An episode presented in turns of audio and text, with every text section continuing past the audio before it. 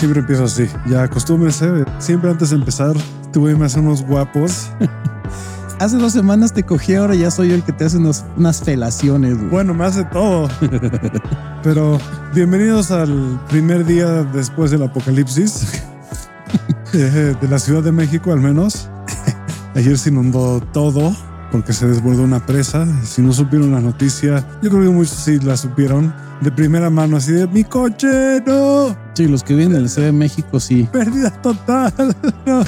Y sí, la Ciudad de México y en general en todo el mundo, bueno, por lo menos aquí de este lado, sí los aguaceros han estado cabrón. Las lluvias y se han desbordado presas, ya ha habido inundaciones. Lo que decía hace rato, el Dodger Stadium está rodeado por una laguna ahorita. Se puso pulero. Está bien, la lluvia siempre ha sido una bendición. Sí, pero no cuando se lleva un chingo de bienes materiales. Durante toda la historia todo el mundo quería que lloviera, esa es la cosa, era "Pero ojalá que llueva. Y de hecho hace poco una mujer psíquica me dijo que iba a haber una sequía y yo pensé, no, ni madres. Y ahorita cada vez que llueve digo, a huevo, yo estaba bien y Y la psíquica la cagó.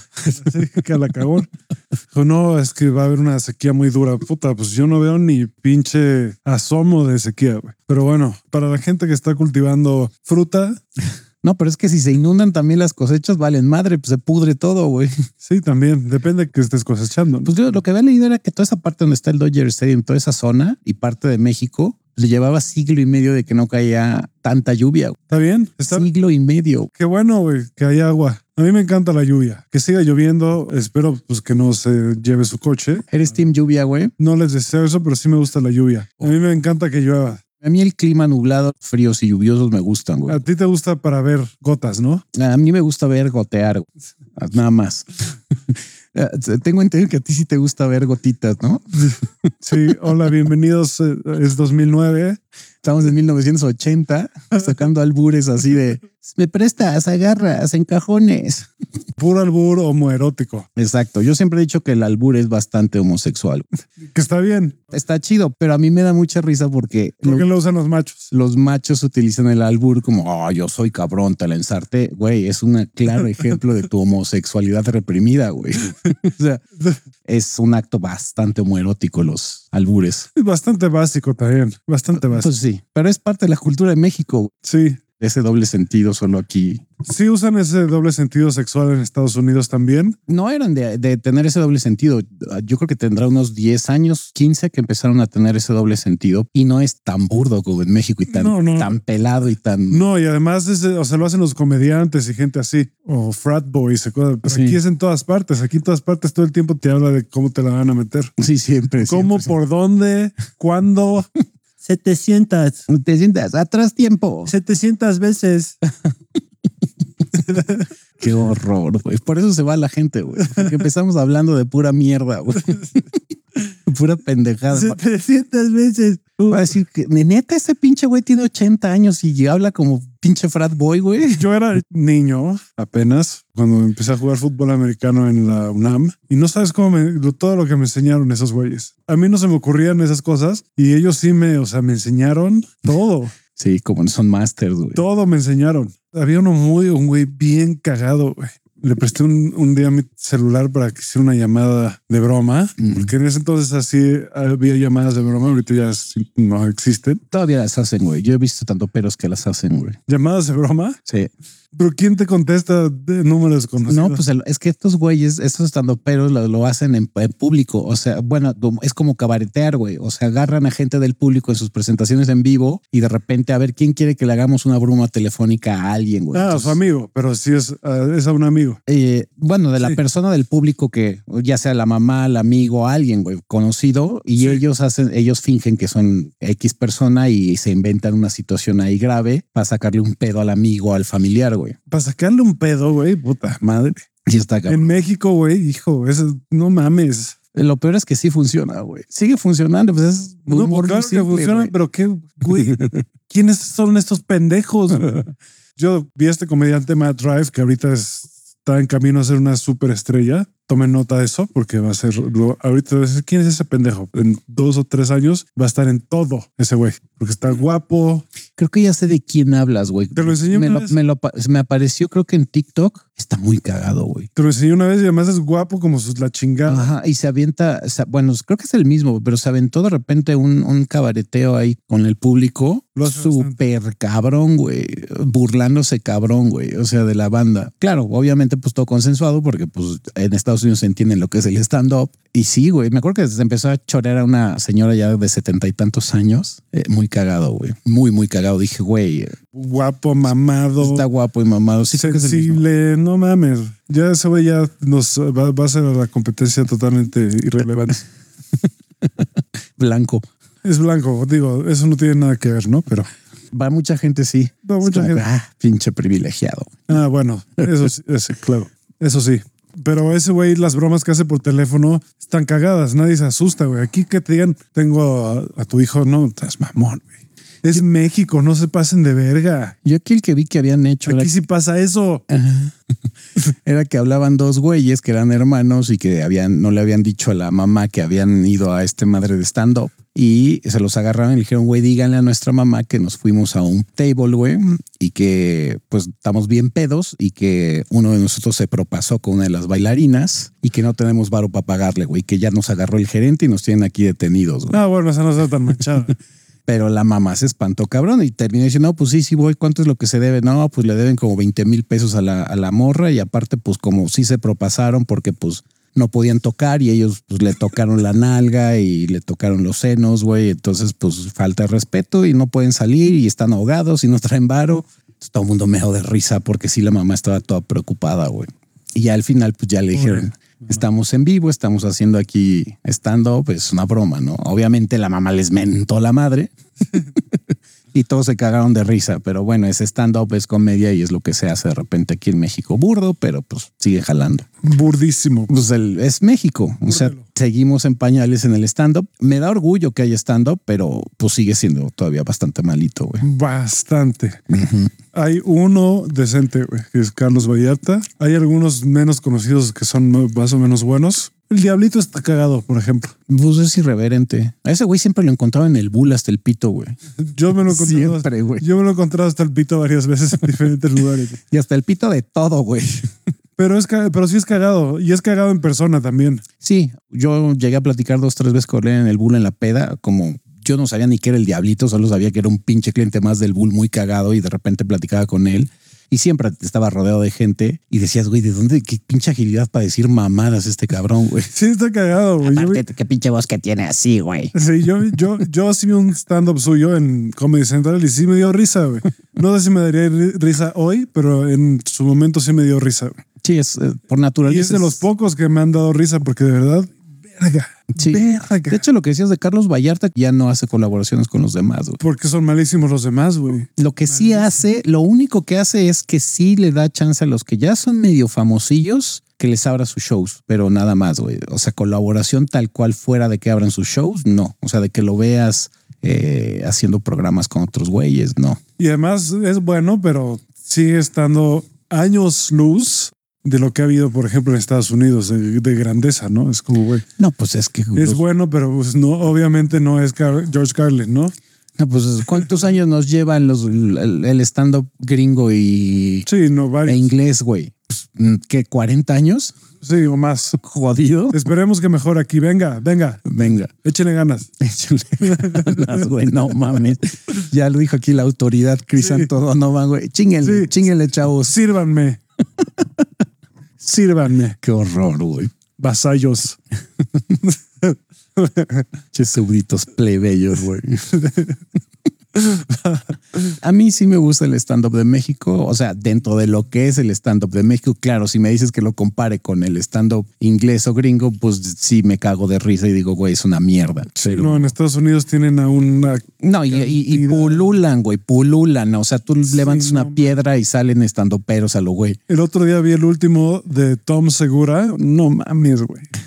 Muy cagado, güey. De hecho, yo me acuerdo Es que... de los mejores de ahorita. Yo creo que de ahorita de los que están vivos, el mejor es Dave Chappelle. No, bueno, ese güey está Él cabrón. es el número uno. Él es el nombre Juan. Para mí, el segundo es Louis C.K.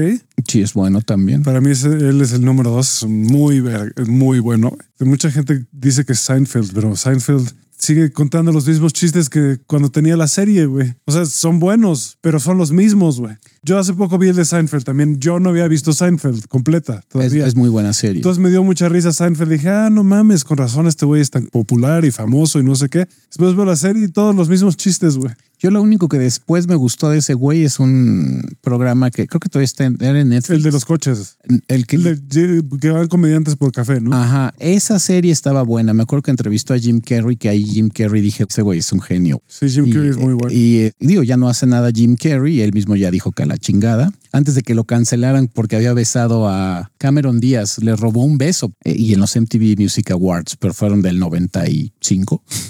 Sí. Que le robó un beso. Obviamente sacaron ese clip el año pasado, el antepasado, y ya lo andaban cancelando. Pero antes de que lo cancelaran, él vio primero el clip y él mismo dijo: Yo ya no voy a hacer nada. Si me quieren cancelar, venga, chinguen a su madre todos. Eso fue hace ya un chingo de tiempo estuvo mal, pero si me quieren cancelar, se joden. Me voy a cancelar yo solo, yo ya no hago nada. güey. Es que, güey, todos hacemos algo mal, no mames. Ya es la época de empezar a perdonar. Ya. O sea, entiendo que el enojo es una etapa por la que muchas personas pasan y, y sí ha, ha- ha habido cosas que han avanzado gracias a que la gente se ha enfrentado al machismo, ¿no? Y otras cosas. Pero pelear no es nunca la mejor solución, güey. Ni es sostenible, ni es ganable, güey. No es ganable. No, pues siempre va a estar en conflicto. Pero bueno, está bien. Digo, ya lo hemos dicho. Yo ahorita ya no me importa, güey. Que me cancelen o lo que sea. También te estoy viendo que, como dije hace poco, van perdiendo ya. Van perdiendo.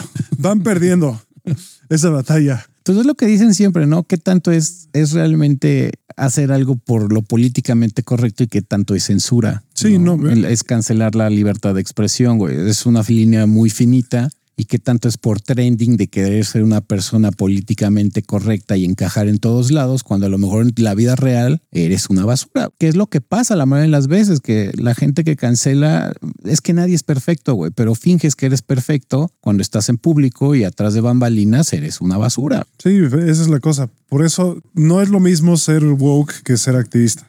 No. Ser woke es, es diferente, güey. Yo ya estamos perdiendo algunos amigos en común. Así está. Ya, ya cada vez los oigo más woke en sus opiniones. Digo, güey, ¿qué pasó? Pues luego hay una tendencia que dicen que lo woke no es estar realmente despierto, sino que realmente es estar dormido, porque el, el- el ser woke significa que sigues una agenda y al tú seguir una agenda por la, por la corrección política y por seguir a la masa, eso pues en automático te vuelve alguien dormido porque no estás teniendo pensamiento crítico. El pensamiento crítico siempre te va a dar la libertad de tú poder decir con pues la debida pertinencia lo que opinas, ¿no?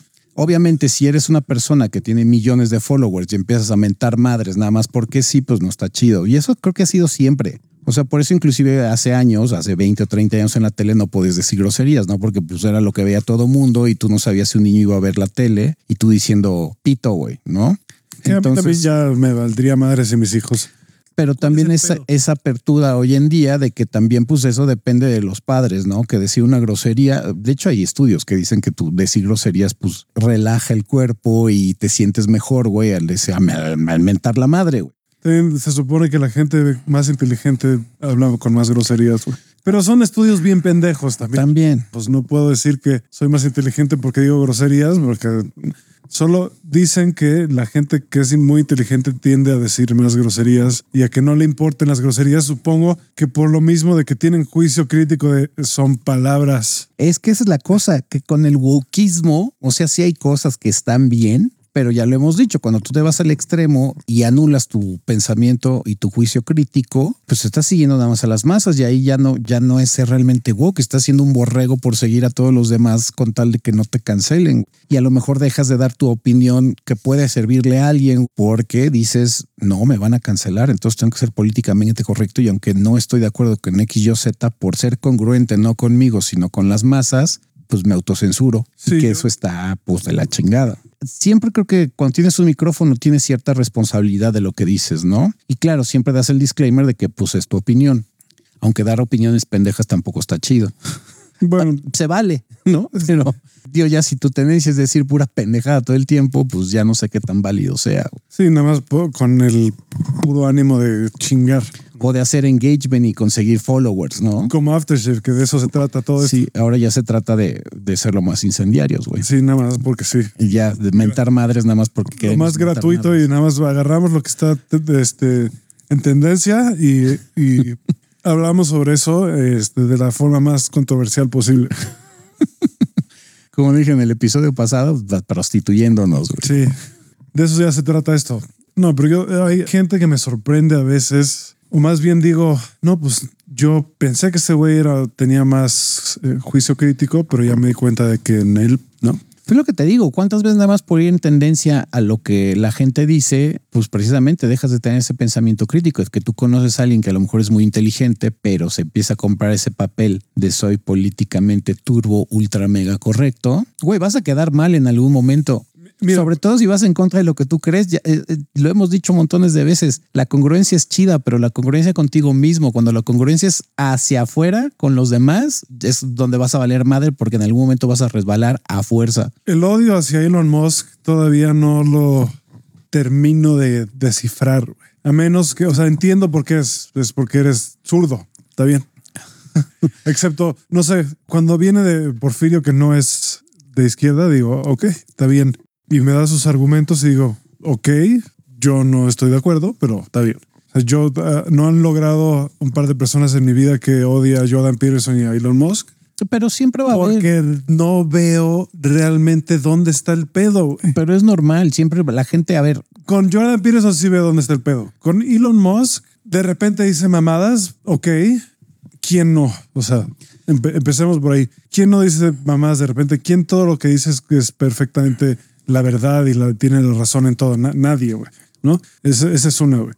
Y yo muchas veces lo veo diciendo cosas que digo, pues, güey, está admitiendo cosas, güey, diciendo la verdad desde su punto de vista, güey. No sé cuál es tanto pedo, güey. De verdad, no, lo- no logro verlo, güey. Dicen que es un narcisista, etcétera. Sí veo lo narcisista de ese güey. No lo veo exorbitado, güey, tampoco. De verdad no lo veo, güey. Si me dicen Kanye, digo, pues sí, ahí sí lo veo, ¿no? No, No, bueno, es que Kanye es demasiado obvio, güey. Ahí sí veo el narcisismo exorbitado. Cuando este de Trump lo, lo veo perfecto, ¿no? De Elon no veo, o sea, sí veo narcisismo, sí veo una tendencia a querer tener la razón, sí, pero no veo un pinche monstruo así villano que va a destruir todo y arrasa un tirano y no, no, no, Pero- no lo veo. Y yo creo, No, para mí está bien que haya gente, o sea, siempre va a haber gente que va, le va a gustar o no le va a gustar algo. Pues son Sí. gustos y son formas de pensar distintas. Sí, está bien. Digo, yo, por ejemplo, no sé, a Ben Shapiro me caga, pero eso no me hace dejar de verlo. Siempre que quiero ver algo de lo que yo quiera estudiar y estar en contra, digo, a ver, voy a ver a George Soros, ¿no? Voy a, a, a Soros o a Shapiro o a uno de esos güeyes, digo, a ver qué tanta mamada y por qué están diciendo y cuáles son sus argumentos. Yo Es- Soros es muy inteligente, güey. yo sé, pero es un güey que dices, eh, hijo de tu pinche madre. Y muy culto. Pero el ver ese tipo de personas, lo que me ayuda, y siempre lo hemos dicho también aquí en Aftershaves, cuando tú quieres tener un buen debate, pues tienes que aventarte lo que diga la gente que piensa lo contrario a ti, güey, para ver cuáles son sus argumentos y tú después debatirlos. Y sí entiendo que haya gente que los odie, ¿no? Sí, Ben Shapiro es un pamearlo, Si Ben Shapiro está muy cabrón. pero no te podría decir que es un pendejo porque no es tonto, no es no, a ver, una persona llena de miedo y odio. Sí, eso sí.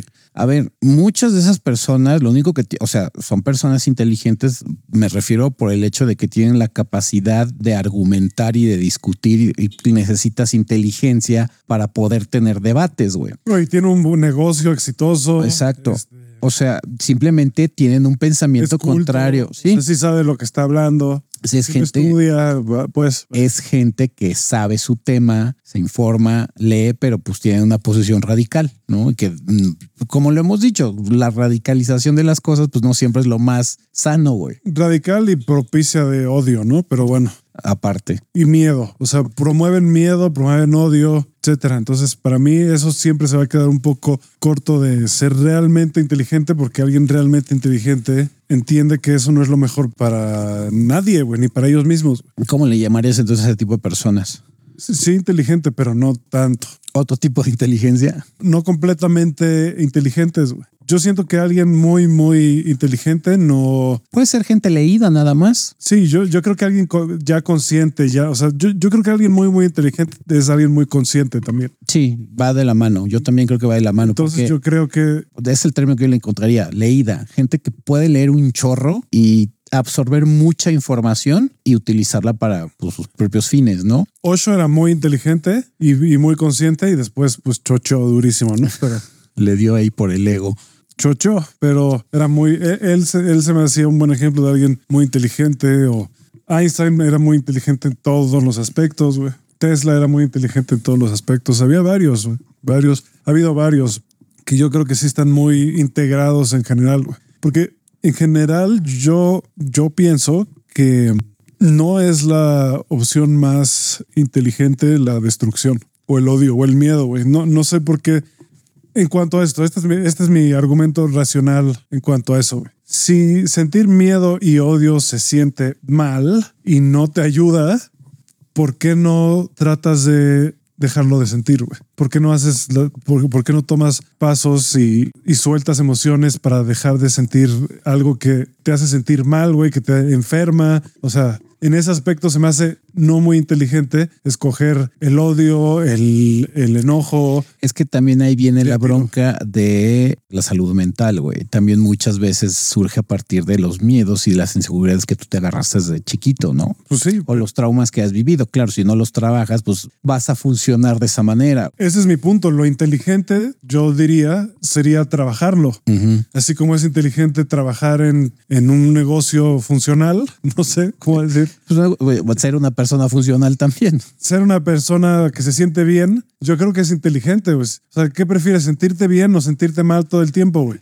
Nada más que hay gente que piensa que sentirse mal es lo que hace la gente inteligente, güey. Tengo muchos amigos muy inteligentes que piensan que estar deprimido es porque no puedes ser inteligente y no estar deprimido. güey. No puedes ser inteligente y no ver que todo está podrido y roto y etc, etc. Yo, Bueno, también es, es la gente que no ha trabajado en eso y, y no olvidemos que la cultura de la victimización cada vez está más cabrona. Yo sí veo que cada vez más banda, sobre todo Centennial para acá, creo que empezó con los millennials, pero sobre todo los centennials creo que son los que han empezado como a, a alabar la cultura de la victimización.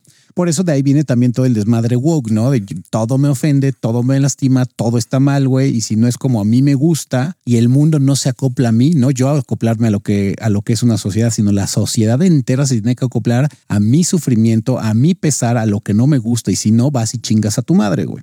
Y dices, sí, sí entiendo que la sociedad tiene que estar cambiando constantemente, eso es, es parte de la evolución, pero también tiene que caber el asunto de, güey, no todo en la vida va a ser rosa, ni toda la vida te va a caer todo en bandeja de oro. No, pero era el paso lógico después de que durante años nadie podía expresar Sí, bueno. emociones de ninguna forma y, y la vulnerabilidad era, era mala, güey, y ir al psiquiatra para lunáticos y Sí, bueno, para mi generación y las anteriores, sí, y el psiquiatra es, y el psicólogo es como, güey, no mames, yo por qué le voy a ir a contar a un imbécil mi vida, ¿no? Yo no estoy mal. Y existen muchos papás y amigos míos de mi edad que ir al psicólogo es como, no mames. Y que ni siquiera, deja tú, ya que ven al psicólogo, que digas, bueno, voy, va, no vayas al psicólogo, no le cuentes tus broncas al psicólogo, pero tú ve y agárrate un libro de autoayuda de menos. No, tampoco son mamadas. Bueno, pues sigue sufriendo. güey. Sí, yo no veo la inteligencia en querer sufrir. O sea, sé que hay gente inteligente que sufre, pero lo hemos dicho y es verdad, güey, que sufrir es opcional, güey. Sufrir es totalmente opcional. Sí. Es opcional. Y me va a decir, no mames, ¿y qué de este ejemplo de no sé qué? Yo te puedo poner un- el ejemplo de alguien que estaba en una situación muy parecida y escogió no sufrir. Como Víctor Frank, que estuvo en un campo de concentración. No lo hemos dicho varias Sí, veces. Y, y no sé qué tantos argumentos pueda sacar ahí, no de en contra de eso, no de él. Hay, hay una frase, ¿no? El, do- el dolor es... ¿Qué hay peor que un campo de concentración, no? Sí, que dices, el dolor es a huevo. El dolor siempre va a existir y siempre te va a suceder. La bronca es que después de ese dolor, el tú aferrarte a él, el dolor que sea, ya es sufrimiento. Ya cuando ya el dolor es extremadamente prolongado y tú te sigues echando a la basura, ya estás sufriendo de a gratis. Entiendo que el sufrimiento sí es parte de la vida, pero sí creo personalmente que sí hay un punto en el que optas por decir, ya no quiero sufrir, güey. Y hay un chingo de libros y de personas que expresan en esos libros lo que han sufrido en la vida y, y que todos en algún momento terminan diciendo, ya no quiero, güey. Gente desde que tiene deformaciones, está en silla de ruedas, le ha ido de la chingada con el dinero, pero terminan diciendo, sí, sí me dolió y sí sufrí, pero salí adelante, güey. Pues ahí está. Y no se los digo sin experiencia. Yo en mi vida he tenido dos depresiones profundas y varias no tan profundas, pero depresiones. Y se siente culero. Y sí, es un reto salir, pero sí está la opción de salir de ahí. No, y son temporales. Por ejemplo, para ti fueron temporales. Lo que insistimos, estuviste ahí, te sentiste la mierda, sí dijiste chingue a su madre el mundo, la vida, que mamada, güey. Pero volvemos al punto de elegiste decir ya, güey, ya. O sea, a lo mejor sí ya lo traigo ya crónico, pero pues puedo ir al psicólogo, al psiquiatra, me puedo medicar y tener una vida de calidad, güey. No necesito estar deprimido 24-7 hasta el día que me muera. Y ya hay más formas, ¿eh? Hay no solo psicólogo y psiquiatra, hay gente que lo encuentra en la religión, hay gente que lo encuentra en... Hay mil formas, güey. Muchas, muchas, muchas formas, güey, de no sufrir. Hay gente que cree que es para pendejos estar feliz. En serio lo hay. En serio lo hay. Sí, no lo dudo. O sea, que me lo han dicho así, de plano. Es que, ¿cómo? cómo? O sea, es que... Ve cómo está el mundo. De Es que si eres sensible, vas a sufrir. O sea, si eres No, una persona sensible, no mames, no. vas a sufrir. No hay forma. Yo soy bastante sensible y no sufro. Si hay cosas que me duelen y sí a veces digo, puta, sí el mundo está de la mierda, pero bueno, yo voy a procurar que mi entorno no se contamine de eso, güey. De hecho, mucha de la gente de la que estoy hablando es, curiosamente, materialista en el aspecto de que piensan que no somos más que materia orgánica e impulsos eléctricos, ¿no? Sí, sí hay mucha gente que piensa eso. Entonces, que eso es el ser humano y que no hay nada más. Y que esa es una forma de cinismo muy cabrona. De, la- de los que veo sufrir más, pues, la verdad, no, no- normalmente la gente que tiene fe en algo no sufre tanto. Hay, hay quien, sí hay quien, hay quien sí, ¿no? Y no estoy diciendo que, o sea, como lo hemos dicho aquí mil veces, hay cada enfermo en las religiones que, órale, ¿no? Y también hay muchos fanatismos muy tóxicos. Pues una vez lo mencioné, ¿no? De una persona que conozco que toda la vida es escéptica y ha sido escéptica toda su vida, no cree ni en ella misma y toda la vida el engagement que ha tenido desde que existen redes sociales, porque es una morra de más o menos mi edad, desde que yo la conocí, que tiene, yo creo que tendrá unos 20 años de que la conozco, toda su vida ha rondado alrededor del odio. O sea, para ella todo mundo es pendejo, para ella la vida está de la mierda. Cualquier cosa que tenga que ver con espiritualidad, con religión, con cosas que no se puedan comprobar científicamente, está spamearte, el gobierno, el que sea, está culero, la empresa que tú quieras tiene falla, todo, todo, todo, todo en la vida apesta para ella. Y mal pedo, le ha ido re mal en la vida. O sea, no consigue pareja, ya tuvo cáncer, eh, tuvo un accidente hace como cinco años, casi se mata. O sea, todo. Y de verdad, eh, discutir con ella ni siquiera se puede. O sea, la única forma de que tú la puedas convencer de una idea es explicarle durante dos horas con manzanas de una manera extremadamente lógica para que termine diciendo, ah, puede que, güey, pero no estoy convencida. Güey, te acabo de dar todos los argumentos, te acabo de dar cómo te gustan las cosas con papers científicos, güey. Y aún así estás dudando de que, eh, puede que tengas razón, güey, no estoy tan segura. Es el cinismo, güey. El cinismo, el nihilismo, el... Y me impresiona porque es muy inteligente, es muy guapa y es bien buen pedo, güey. Cuando quiere ser buen pedo es a toda madre. El pedo es que yo creo que el 80% de su vida o 90% es todo apesta, todo está feo, todo mal. Si no te gusta lo que le gusta a ella también. Es ese tipo de banda que dices, ¿por qué optas por verle el lado negro a la vida? ¿Por qué optas por sentirte mal y por qué optas decir que todo 24/7 está culero? güey? Yo te voy a decir por qué es. Porque piensan que eso es lo que hace la gente más inteligente. güey. Bueno, sí, también. Sí, cuando caes en, el, en la egolatría de todo mundo es pendejo y yo soy inteligente, sí, tiendes a pensar Y los inteligentes sufren porque somos malentendidos. somos malentendidos. Está bien, humanos. Está bien, humanos. Sufran si quieren. Yo, Bueno, como no soy humano, no tengo. ella se llega a despersonalizar y una vez me acuerdo que estábamos discutiendo y, y dijo eso que acabas de mencionar, es que los humanos están de la verga. Y sí le dijo, oye, güey, tú también eres humano, ¿eh? O sea, no te despersonalices, güey. Tú eres parte de, de la humanidad, güey. Y se quedó callada. Me dijo, bueno, la mayoría, no todos estamos mal. Y yo así de, ah, mira, Ah, tú eres el la, tú eres la excepción, tú eres la chingona. Dije, ok, va, güey. va". Esa gente es bien narcisista, güey. Se me ocurren varios ejemplos así. Nunca le he visto ofrecer disculpas a nadie. Son escépticos de lo que les conviene, güey. Esta gente como David Icke, que ha dedicado toda su vida a eso, güey. Dices, güey, ¿por? o sea, ¿por?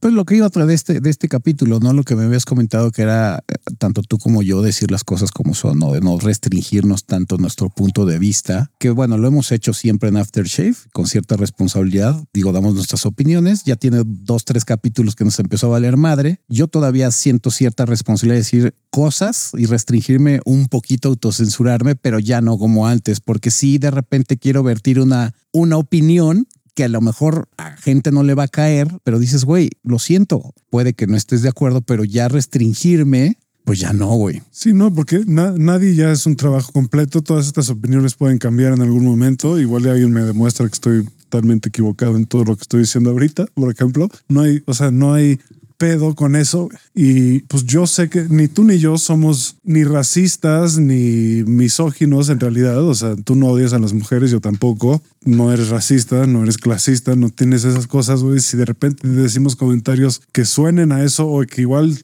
sí lo son, no significa que eso somos. Pues lo hemos dicho, ¿no? Por ejemplo, yo lo he mencionado un chorro veces y lo voy a volver a mencionar. Por ejemplo, yo tengo racismo interno, que fue el que aprendí de mi abuela, que era turbo racista, pero aunque lo tengo interno, no estoy por la calle siendo un pinche racista de mierda y al contrario, todo el tiempo estoy deconstruyéndome en ese aspecto. Y jamás, jamás he sido un güey que alguien, porque sea diferente de color de piel, le miente la madre, güey. Esas son cosas, por ejemplo, que me suceden y decir, güey, estoy trabajando en ello y no ser el hipócrita de decir, no, yo no soy clasista ni racista, porque sí conozco banda que dice que no es clasista y racista, pero alguien diferente de estatus socioeconómico o de color de piel le hace algo que no le gusta y empiezan con que eres un pinche gato, eres un naco, eres un criado, güey, que dices, pues ¿dónde quedó tu no clasismo y tu no racismo? La hipocresía va a existir en el ser humano también siempre. Muchas cosas, güey. Son muchas cosas también. O sea, hay gente que nada más tiene su speech eh, activista y woke, pero no porque realmente lo crea, sino por encajar. O que piensa que todos se tienen que construir menos, menos ellos. Entonces, Ah, sí. es como una especie de, de evasión también. O sea, entonces te estás refugiando detrás de un, de un movimiento y cosas así para no... Mira, en Twitter yo estoy seguro que la mayoría de haters que dicen que están en lo correcto, tanto de un bando como del otro, de izquierda o derecha, de donde tú quieras, a la mayoría dices, güey, vas a tener hoyos en tu argumento y en tu vida diaria seguramente haces cosas de las que tú te quejas. Entonces no mames, no vengas con tu pinche título de superioridad moral a que eres perfecto porque no es cierto. güey. Yo quiero ver qué esta gente cuando ya no sea lo popular hablar de estas cosas, que falta poco, por cierto. TikTok, tic, Sí, yo también creo que se está muriendo eso. Sí, hasta falta poco, güey. Falta poco. Deja nomás, o sea, ahorita ya le dijeron a la gente, sí existen los extraterrestres, ¿no? Y hay gente que todavía no lo quiere creer. Se aferran todavía. Cada vez con menos argumentos. No, pero es que, no, ok.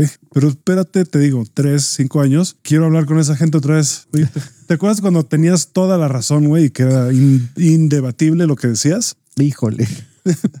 y lo que te iba a decir ¿Te acuerdas, güey? es lo mismo. Cuando tú empiezas a hartar a la gente con tus mismas pendejadas, con tus mismas cosas todo el tiempo, lo único que causa es que las personas se harten. Todo este desmadre, la corrección política, el wokeismo, parte del feminismo, lo único que ha causado es polarizar y siempre que polarizas llega un punto en que la gente se harta y termina yéndose pues de nuevo al otro extremo, güey. Y así ha sido la humanidad siempre, siempre. Sí, yo cada vez veo más amigas feministas que empiezan a decir, no, a ver, espérate, espérate, ya. O sea, ya te la estás mamando. No creo que deje de existir el feminismo, pero sí Yo tampoco. decir, a ver, tampoco nos pasemos de, de cuerda. Igual y parte de esto tendría que ser que nosotros construyamos también las, los mecanismos tóxicos que tenemos hacia otros géneros ¿De o hacia nosotros mismos también. En este podcast que iniciamos ya hace casi cuatro años, siempre he mencionado que tengo una amiga que es feminista radical. Curiosamente, yo creo que a partir de marzo, abril, ha dejado de tuitear tanto, güey. O sea, sigue siendo feminista, ya no se pronuncia, bueno, yo por lo menos ya no la he leído tanto que sea tan radical ni se pronuncie como feminista radical y le ha bajado de huevos a su odio. O sea, sí llevaste como tres años, eh, más o menos inició al mismo tiempo que el podcast de Soy feminista radical y todos los hombres que chinguen a su madre. Y justamente a partir de marzo le bajó a su desmadre, güey. Yo no sé si es porque ya se hartó la gente, si empezó a perder followers y de repente, porque también le empezaron a echar un hate y hate el bueno del que es en Twitter, porque es donde se mueve ella. Y le empezaron a hacer memes y se volvieron virales algunos de sus memes donde la comparaban, claro, los machines, hijos de puta, que la comparaban con eh, Java de Hot y madres así, eh, porque pues digo, no es una mujer que se esbelta, güey, ¿no? Y se meten con su peso, güey. Que dices, güey, pues te vale madre si está gorda, si está flaca, si está chaparra, que te venga valiendo madres. Con lo que debes de debatir es con su ideología, no con su físico, güey. Ahí ya se pierde el argumento cuando empieza a debatir con el desmadre que Wiley es feo, güey. Sí. Pero ella, curiosamente, por todo el hate que le cayó, hubo un rato que dejó estar como callada en redes sociales. No, empezó a estar callada en redes sociales y ahorita, digo, sigue siendo activista, pero ya no a los niveles que tenía hace tres años, por ejemplo. Y es lo que tú y yo decimos. Estás agrediendo tanto a la gente que llega un punto que se hartan y empiezas a dejar de tener tracción. Sí, pues colectivamente ya pasó eso. Que ya la gente dijo, a ver, espérate, no, tampoco me hagas sentir mal por todo lo que hago. O, o, no sé, las cosas que he escuchado, ¿no? ¿Te acuerdas de eso que te platiqué cuando le enseñé a alguien cuántos pedófilos hay y que la mayoría son hombres, 80%, los que son abusados por pederastas? Y que me dijo, bueno, había que compensar de alguna forma. No mames. Había que compensar, ¿Qué güey. pedo con eso? compensar. O sea, sí, este, pues esos niños tienen que pagar tus platos rotos. De plano, ya, Sí. ya ni siquiera sin esconder que su idea es tienen que pagar Sí, no, los inocentes por lo que hicieron otros. Sí, lo injustos por pecadores, ¿no? Ahí, o sea, mira, el inconsciente la traicionó, pero así, pero horrible. No, bueno, en ese instante yo me paro y sabes qué, güey, qué asco me das, con permiso. No sé, le dije, no mames, güey, porque lo dijo como de broma, güey. Dije, no, ahí te salió el inconsciente, ya entendí, ya caíste, güey. Sí lo estás haciendo de, no, páganme mi deuda de, de lo que le hicieron a alguien más, además, no a mí, ¿no? Páganme a mí por los abusos que han sufrido otras personas de mi género. No, bueno, y lo que hay que decirle también a toda la gente que es turbo radical y que se clava de repente en, en mil movimientos es que fíjense en la historia del ser humano. Usualmente cuando hay conflicto, conflicto del que sea, político, social, inclusive guerras, viene esa etapa donde todo es truculento, donde todo es un desmadre y después llega la calma donde todo el mundo dice, güey, ya nos hicimos un chingo de daños, ya perdimos un chingo de gente. Y lo que decíamos, el péndulo se empieza a ir al otro lado, y empieza a esa etapa de calma en la que todo el mundo ya deja de hacer sus mamadas y luego se van al otro lado. güey. Y eso es cíclico en todo el ser humano. Entonces, por eso cuando tú te agarras un pinche tren y dices, no mames, esto va a durar para toda la vida, no, no a veces no dura ni siquiera una generación, llega, a durar menos. güey. Sí, a mí me gustaría creer que el ciclo de todas formas es más, más como una espiral ascendente. Mm. Que cada vez que pasa un ciclo lo hacemos un poco mejor que el, ciclo anterior. Y sí, y sí, Sí. si te fijas, sí es así, que cada vez el ciclo es mejor. Sí aprendemos de los errores del pasado, sí se pasa la voz. No somos una mierda y una plaga ni nada de eso. Esas son agendas también. Sí, bueno, es como cuando la gente dice, no, es que antes es- era mejor la vida. No, no es cierto, güey. La vida ha ido mejorando con todos sus bemoles, pero la vida y la, la evolución del ser humano no es mal pedo, pero cada día es mejor, güey. Me da ganas de decirle sí. Este, tenías en, en 1903 había Wi-Fi. No, ni siquiera, güey, no te vas tan lejos. En 1995 tenías wifi, eh, deja todo el wifi, tenías internet, güey. Sí. La mayoría de la gente no. Y ahorita es como un centennial me dice, es que antes estábamos mejor, güey. No, tú cuando naciste, güey, apenas, apenas empezaban los celulares, los smart, bueno, los celulares no, los smartphones, güey. Apenas empezaba el wifi, apenas empezaba el Bluetooth. Hoy en día tienes esa comodidad. Yo te puedo decir, tengo suficiente edad para decir, sí, las cosas están mejor ahorita que cuando nací, en muchos aspectos. Cabrón. Si te pones a ver ahorita películas de los noventas, dices, no mames, estos ni sabían escribir, güey. No seas mamón, güey. Ni sabían escribir. No. O sea, aquí Mandaban en taparrabos. esto aquí todavía no era ni un, no era un cliché todavía esta mamada, güey. O sea, te da risa a veces. Ves la calidad de la imagen, güey. No, no, no, no mames, güey. Claro que ha mejorado todo. No mames, todo ha mejorado. El promedio de vida sigue subiendo. Por lo menos cada dos o tres años el sigo. Ponle tú cinco. Sube por lo menos de medio año a un año, güey. Si antes, si te daba sida, ya valiste verga.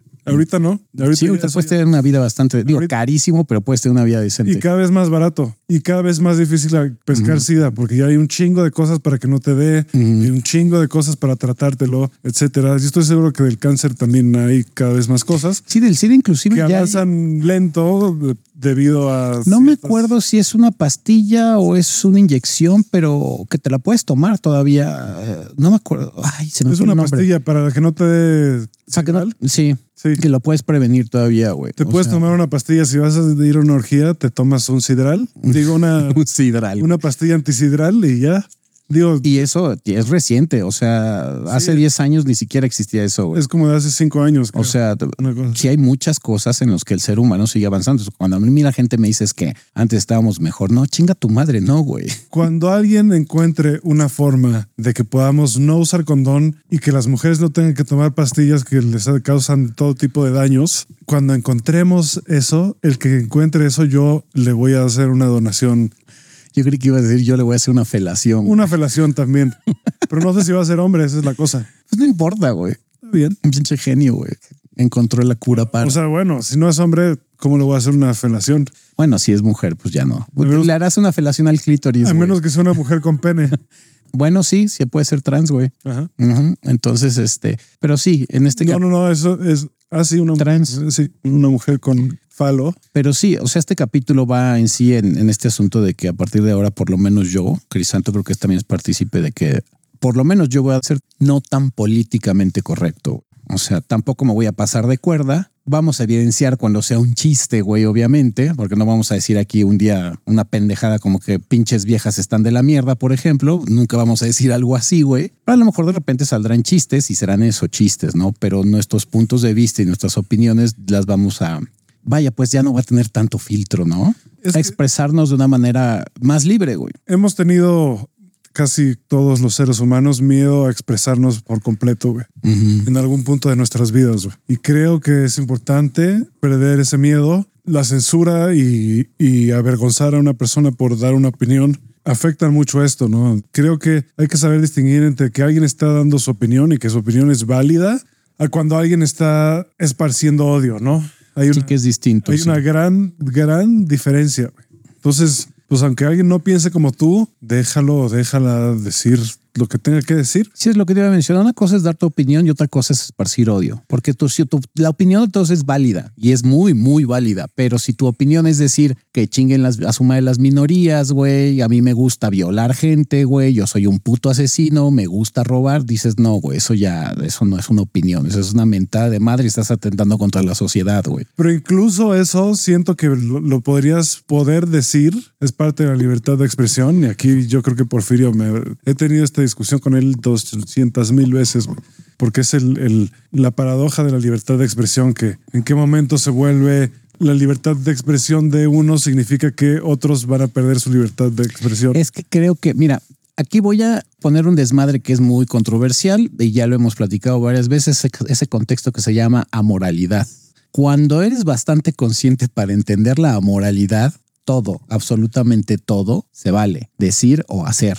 Desde el acto más noble hasta la pinche mamada más culera que se te ocurra, es válida. El problema es qué tan consciente eres para entender la amoralidad y si en el contexto en el que te desenvuelves se puede aplicar, güey.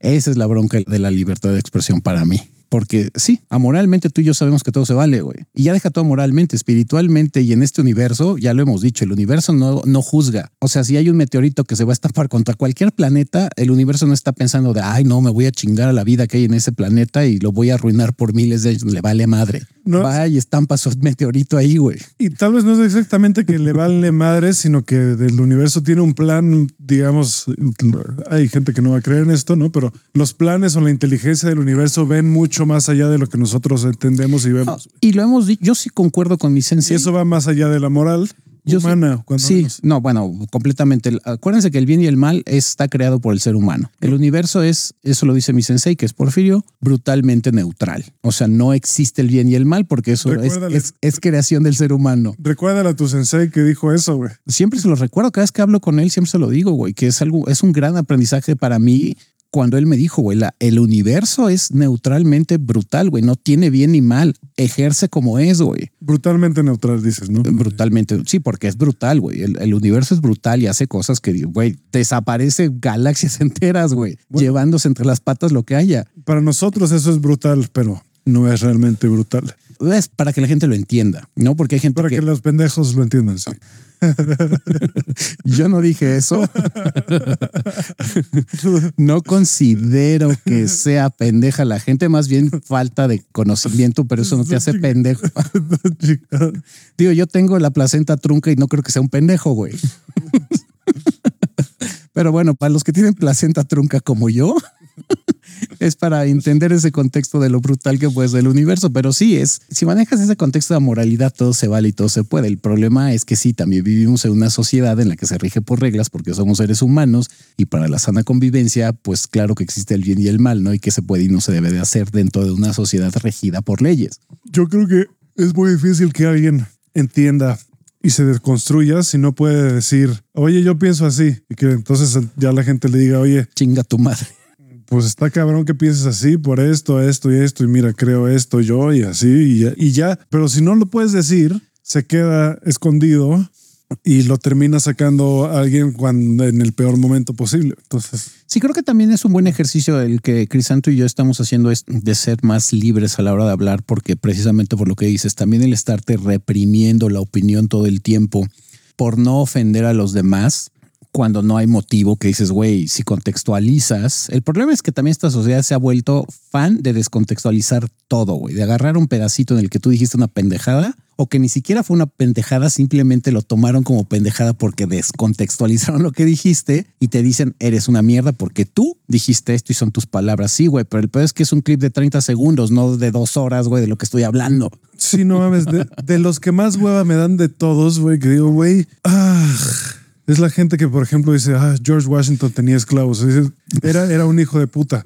A ver, uno lee toda la historia de cómo los liberó al final, porque no creían eso, lee toda la historia, pero también entiende el contexto histórico. En ese Uy, entonces era normal eso, güey. Uy, no, hay gente que no lo va a entender. no significa que él fuera malo, él no inventó ese pedo. Y, y sí, la esclavitud está mal, lo entendemos ahora, güey. Nosotros, güey. Y si alguien tuviera un esclavo ahorita, estaría de la verga. Pero hace 700 años no había ese ent- entendimiento. No, no te vayas tan lejos En, con en muchas personas. Y te digo, para empezar, no leyeron toda la historia completa de George Washington. No, y no te vayas tan lejos con George Washington. Ya pasó en este sexenio con nuestro viejito santo que le dijo a España, ofréceme disculpas, güey, por haber conquistado y haber hecho una matanza con todos los indígenas en México. Y dices, güey, eso ya fue hace un chingo, güey. Eso lo dijo Estás hablando de 1521, fue hace 500 años, cabrón, no mames, güey. Bueno, estás hablando de un influencer. De un influencer. Pero los, ¿qué dices? Los influencers así dicen lo que, te- lo que- les paga la marca por decir, güey.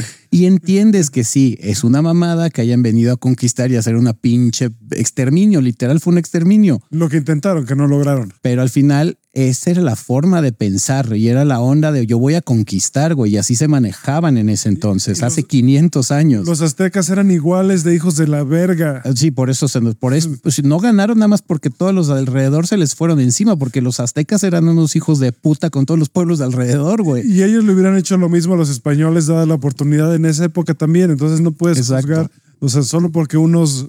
No estoy defendiendo al el colonialismo, ¿no? Pero, Pero se manejaban así. fuera de contexto, güey, porque todo el mundo dice todo es culpa del colonialismo y ellos fueron los reales villanos de la historia. Es pues, o sea, lo estás simplificando demasiado. Pues es igual que las cruzadas. Está de la verga que lo que hicieron las cruzadas y que por Jesucristo vamos a matar a mil bola de cabrones. Pues sí está de la chingada que por la religión y hasta el día de hoy se sigue matando gente por religión. Pero en ese entonces, cuando fueron las cruzadas, decías, güey, era como se manejaban en ese entonces, hace mil años, güey. Sí, Entonces las cruzadas fueron en mil y tantos, güey. Entonces, si me preguntas, ¿apoyo el colonialismo ahorita? No. no. no. Creo que estuvo bien, no. Mm, mm. pero lo entiendo yo ahorita desde, ac- aquí, después de haber visto todo lo que pasó después, etc, etc. Lo entiendo en el 2023. Desde el futuro con internet y con pinche iPhone en mi mano, grabando un podcast. Y hablando del tema, güey. Sí, con micrófonos, güey, con micrófonos y pilas y luz. eléctrica, ¿no? o sea, de verdad me da coraje y que además aprovechen eso para guardar rencores como el, el hombre era patriarcal, eh, mi bisabuelo era súper patriarcal. ¿De qué año es tu bisabuelo? ¿En qué año nació? 1890. mm, ah, ok. O sea, O sea, es- era lo normal, güey.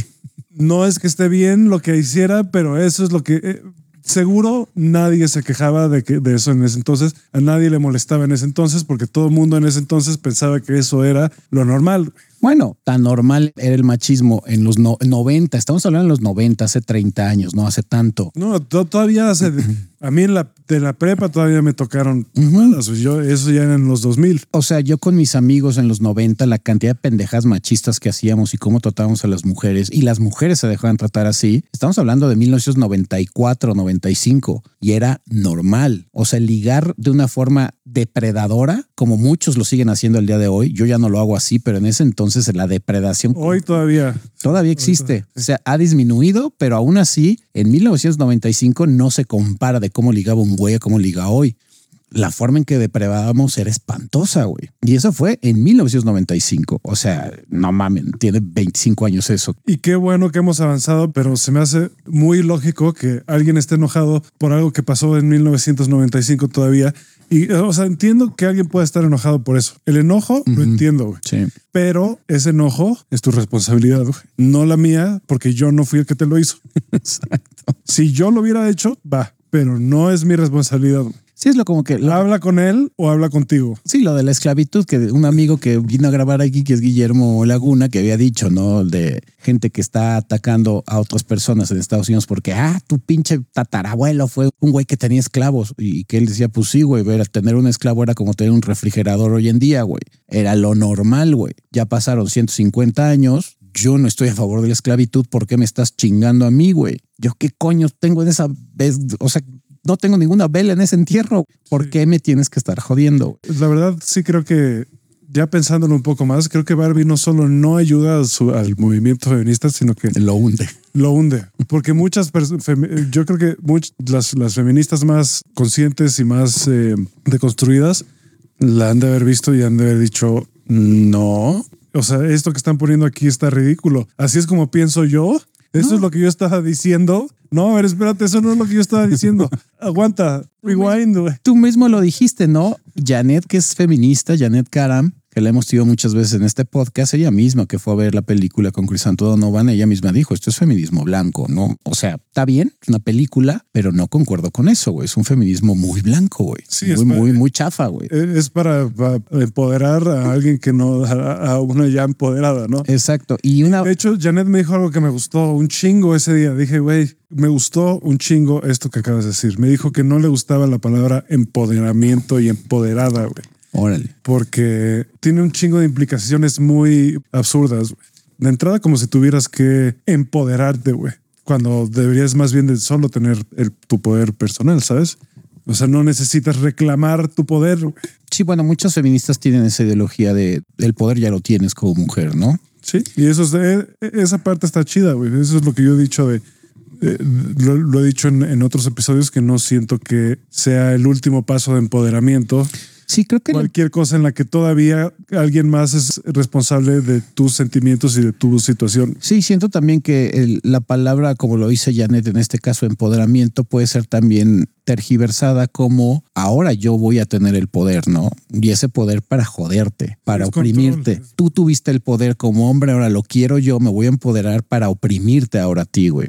Que eso creo que es del feminismo radical. Ya para terminar, pero sí rematada con la de Barbie, sí, yo voy a seguir insistiendo en que es una película palomera y que en- más que una bandera feminista puede que sea lo contrario, porque ya habíamos hablado en el episodio anterior que era también, podía ser que la directora haya puesto ahí como hints de, güey, me estoy burlando del mismo movimiento, aunque ella se dice feminista y es feminista, a mí sí hubo muchas cosas que dije de esa película, no mames, o sea, aquí se están burlando, güey. Tanto del wokeismo, de la deconstrucción, del capitalismo, del feminismo. Pero bueno, por eso dije, yo la fui a ver como la onda de es una película y se acabó. Jamás la tomaría, como tú dijiste, Yo como un statement. Yo siento que se está burlando un poco, pero bueno, eso ya es como una teoría ya más Sí, que Más nunca cara. se va a saber porque pues obviamente Greta Gerwig no va a salir a decir jajaja bola de pendejas, ¿no? Greta Me burlé de todas las feministas Greta Gerwig no va a salir de su mansión nunca más. güey. de su mansión, güey. no. Después de esos mil y tantos De millones de dólares, De, de- de su mansión como de petróleo sangriento, güey. Sí. sí, ya cuando tu película generó más de mil millones de dólares, dices, mira, por lo menos de aquí me voy a llevar unos 100. Entonces, ya con 100 millones, híjole, Que por cierto vi petróleo sangriento otra vez no lo he visto yo. el domingo. Muy buena. güey. Una actuación de primer nivel, güey, de Daniel Day-Lewis. No, bueno, es que pues también a quién estás mencionando, güey. Pero ya después de, de haber tomado algunas clases, dije, "Ah, pues le faltó esto, güey, muy cabrón. No te voy a decir qué es lo que le falta, güey, pero La voy a ver. le faltó. Dije, pero fuera de eso, no mames. El director es un muy buen director. Qué actuaciones, güey. También Paul Dano actúa muy bien, güey. O sea, está muy buena, güey. En muchos aspectos es una muy buena película. Está muy, muy bien hecha, güey. Y, el- director es P.T. Anderson, que hizo varias buenas películas como Boogie Nights, The Master, The Master con Joaquín Phoenix y Philip Seymour Hoffman, güey. No mames, güey. También Phantom Thread, que sale Danny DeLewis también. Danny DeLewis era el único comparable a él en este momento es Joaquín Phoenix. Sí, es muy buen actor, la verdad. Muy, muy buen actor. Danny DeLewis ha sido, fue el, el- el mejor durante muchos años. Yo creo que ahorita Joaquín Phoenix está más o menos ahí en ese nivel. Está muy cabrón. Joaquín Sí. Phoenix. Sí, es una grosería. Hay otros muy buenos, ¿no? O sea, no, no le quito nada a Leonardo, güey, no le quito nada a Brad Pitt, no le quito nada de hombres, estoy hablando aquí. No le quito a Alfredo Adame, a Omar Fierro. Christian Bale, es muy bueno. Palazuelos le gana a todos, güey. Roberto Palazuelos, De su papel en Muchachitas, yo hasta el día de hoy sigo impactado, güey.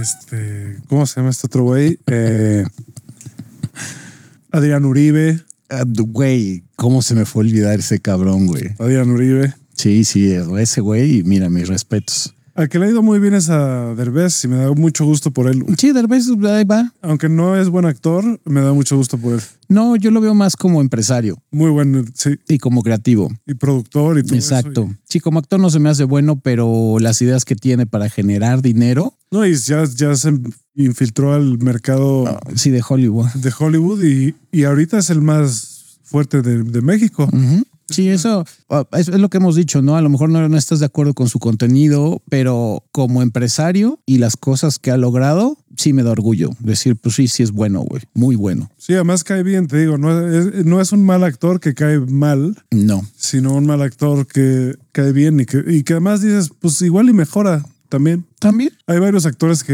eran una mierda y mejoraron, ¿no? Por ejemplo, Matthew McConaughey antes era considerado nada más como para chick flicks, ¿no? Y ve, Y resultó ser muy bueno. es bueno el güey. Igual Brad Pitt, como que también era nada más así como de, ah, este Bueno, ¿sabes también quién ha mejorado muchísimo? Desde otro rollo, güey. Adal Ramones, güey. Ah, Ese güey, mira, yo cada vez que veo una obra de teatro de él, me dan ganas de mamársela, güey. Digo, güey, es, histrión y no pedazos, güey. Qué culero eres, Crisanto. Te pasas de verga. güey. yo lo conocí una vez y me cayó muy bien. No, me No, no, no dudo que sea un tipazo, la verdad. También conocí a Jordi una vez, eso muy, muy... Yo a Jordi lo, yo, yo Yo lo me burlaba mucho de Jordi por sus libros, pero ya No, yo Jordi- Después de conocerlo ya no me burlo de él. Sí Jordi- me cayó bien. No, a mí yo, yo digo aquí ya, bueno, eh, lo conocí hace muchos años cuando él tenía un sonido llamado Music Systems y yo tenía otro sonido con otros amigos y en los viajes de generación que se hacían en los 90. eh, me acuerdo que llegamos como una semana antes a Ixtapa, que se hacían ahí los viajes de generación, y estaba Jordi Rosado junto con la banda de Music Systems. Él era, era socio de, de ese sonido. Y este, y platicamos un ratito con él y se nos hizo un tipazo, güey. Es muy buen pedo, güey, la neta. Es una persona de muy fácil trato. No estoy de acuerdo de repente con sus pinches libros de mierda, pero él como persona es bien chido, güey. Bueno, y se empastó durísimo con esos libros. Sí, cabrón, cabrón. Y bueno, y no me digas tu canal de YouTube, Son güey. super bestsellers. No, y su canal de YouTube, güey, jala. Pues, me da mucha risa porque sabe entrevistar el güey y aparte siempre trata de sacarle la lágrima a todos sus invitados, güey. Entonces es súper clickbaitero. O sea, tiene tiene una visión para generar dinero, güey, cabrona, güey, para sus proyectos, güey. Entonces, Y Adal Ramones lo conocí en una película que, en la que trabajé. Me cayó muy bien. Y también Palazuelos, ¿eh? Me cae, me cae bien. a mí también me cae bien. Es, es buen pedo Palazuelos. La verdad es que no es de, no es, es de, es de, es de fácil trato, aunque no pareciera. Sí, volvemos al punto. Por eso estamos en este episodio diciendo cosas que a lo mejor muchos me decían, "Ah, es que son unos hijos de puta y televisos y la chingada y que corruptos. Estamos hablando con ellos en el trato directo de uno a uno, güey. Sí, porque De sus estar- aportaciones al arte no son buenas. No, bueno, es un pésimo actor para mí y se me hace un mamerto de mierda públicamente, pero como persona, yo nunca lo, nunca Es lo, cagado, está bien cagado. Nunca lo he tratado, pero por ejemplo, lo que decías de Jordi Rosado, Adal Ramones también lo conocí en SB Generación. O sea, son personas en el trato uno a uno, como personas, están muy cagados, tienen mucho carisma, son, son divertidos. Y Diego Luna, por ejemplo, es bastante denso, güey. Por ejemplo. No lo dudaría, yo no lo conozco, pero Bastante denso. Gal García no, es a toda madre, güey. Gal García es a toda madre, güey. Pero Diego Luna es bien mamón, güey. Es bastante mamón, güey. pero mira, ya estuvo en esta película, ¿cómo se llamaba? De Star Wars, güey. El negro Alejandro, Alejandro González Iñárritu es un hígado de persona, güey. No mames. Pero dicen que no era así, güey. No, mi mamá lo conoce desde, chi- desde chicos. Ah, bueno, él, est- él sí estudió con tu mamá. Siempre ha sido mamón. Eh, Eran amigos, se llevaban bien, pero me dijo, siempre ha sido mamón, tanto que no lo contrataron en mi agencia por mamón, güey. Sas. Era mamón, siempre ha sido mamón, pero ahorita ya No, no, ya me imagino. dicen que Guillermo del Toro es bien buen pedo, se le ve, no lo he conocido. Al otro que he conocido es a eh, Alfonso Cuarón, que también es muy buen pedo. Aquí haciendo name dropping los dos. Muy buen pedo. Muy buen pedo, el Alfonso Cuarón, la verdad. Pero bueno. Y, hoy- y a Michelle, ¿no? Que trabajé con él. Ujú. Michelle Franco. Pues bien por tu name dropping, güey. Conozco a todo el mundo. Will Smith, ¿no? Güey, güey, Chile. Yo con, con ese güey fui a empedar la semana pasada, güey. Johnny Depp. ¿Por qué creen que lo defendí tanto, güey? Es mi brother, güey. Es mi cuate, güey. Es, Es mi nalga, güey. es mi chile. Nos picamos el ombligo. Es más, güey. yo me lo pendejeo a él, güey. No, no mames, güey. Deja, ay, tú que te vas con Lambert, güey. Sí, estás bien peso. Con Lambert, güey. Estás bien pendejo, güey. Tu pinche Johnny, güey. Estás- Sí, para de mamar. Y ella también así me la pendejeo también. Así, Amber, ¿qué pedo, güey? Te pasaste de cuerda, güey. Mientras la esclavizo sexualmente, güey. Bueno, ahí está otro ejemplo de la apertura que tiene ahora Aftershave con la libre expresión. Eso se entiende, se entiende que se entiende que es un chiste, que espero que lo entiendan que es un chiste. Ay, es que estás perpetuando el heteropatriarcado. Sexual. Ay, Dios mío. No, es un chiste. Obviamente nunca haríamos eso, güey. No, por eso evité decir palabras como, bueno, las palabras que evité decir, por eso lo dije muy de, de manera muy precisa, güey. Mientras le esclavizo sexualmente. güey.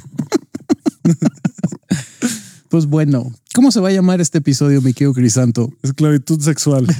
Ok, güey. ¿Cómo evitarla? ¿O cómo ser el maestro o cómo ser el esclavo? Verga, güey. Pues bueno, ahí está el título del. No sé cómo. cómo- ya se me ocurrirá cuando, le, cuando, lo, cuando escribe el copy. Pues está bueno. Eh, yo nada más voy a reafirmar y para cerrar es que va a haber un poco más de libertad de expresión. No vamos a hacer unos pasados de verga. Me refiero a que no vamos a tratar de generar lo que decías, ¿no? Discursos de odio. Pero sí vamos a tener un poco más de apertura y a expresarnos de manera más libre. Ya tirarnos un chistecín por acá, ¿no? Uno que otro chistecín medio oscuro, está bien. Sí. Digo, digo, ya nos burla, ya, ya nos tiramos varios, En cuatro años nos hemos aventado unos que sí dices, no mames. sí, contra ciertos grupos, ¿no? Ahora vamos contra los demás. Contra todos, güey. Vamos contra los demás. Según yo le hemos tirado a todo, güey. Sí, le hemos tirado casi A todo, todo. pero hay una institución en particular a la que no me sorprendería que llegue un, un, un albino a tratar de estrangularme güey, en sueño o algo así. O sea, si hay una institución que le hemos tirado más y creo que también a los a, a la banda White y a los Mis Reyes Ah, pero eso sí, eso sí, sin pena, es sin pena. Ah, no, yo tampoco. Digo, y aunque y somos parte también, digo, tenemos, conocemos gente así, nos llevamos con gente así, entonces, Creo que ahí sí tenemos derecho entre nosotros mismos, sí no, entre hombres blancos privilegiados, mentarnos la madre. no, ahí sí no hay rescate, ¿eh? no hay, o sea, porque, y políticos, obviamente, porque jamás. católicos hay gente buena, pero mi rey no, mi rey no existe. Y que aparte siempre lo han dicho, ¿no? Los chistes al final de cuentas siempre se trata de tirar para arriba de preferencia y para arriba pues son políticos, whitezican y toda la basura que existe en este planeta, güey.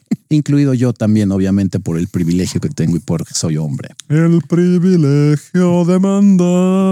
¿Alguna vez viste esa serie? Iba a decir una expresión que no era correcta, pero no, mi nivel sociocultural no me lo permitía, güey. Ver el privilegio de mandar, güey. Yo tampoco la vi, pero la había anunciada. güey. Te aprendiste hasta la música. Sí, claro. Salía un imitador de AMLO cuando era todavía el Es el peje todavía. No, pues ya no, nadie le dice Él peje. dice, él, él lo dijo, empezó en su mandato, creo. Soy peje, pero no lagarto. O sea, ah, chingón, güey. Bien Órale, chingona tu poesía, güey. Qué buen chiste, güey. que ya, ojalá, ya, ya que se acabe. Falta un año, güey, de pura pinche precandidatura. Qué horror, güey. Pero cabe resaltar, cabe resaltar que toda la gente que dijo que iba a ser Venezuela ya no fue, ya se la pelaron. No fue cierta su predicción. Mm. Les gané. Les gané. pues está bueno. ¿Algo más que quieras agregar a este episodio de Coman frutas y verduras. libertad de expresión? Coman frutas y verduras. Coman sanamente. Está bueno, pues cuídense, pórtense, no dejen de buscarnos en redes sociales, de dejar sus comentarios, sus mentadas de madre, a ver si ya regresan esos dos o a ver si se van otros dos. Y pues aquí vamos a seguir chingándolos. y beban responsablemente. Usen condón, no sean unos hijos de puta, aprendan a socializar, seguiremos hablando de ese tema, ya sin pelos en la lengua.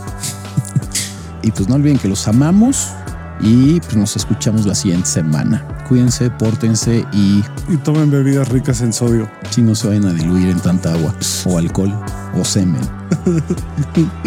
Abur.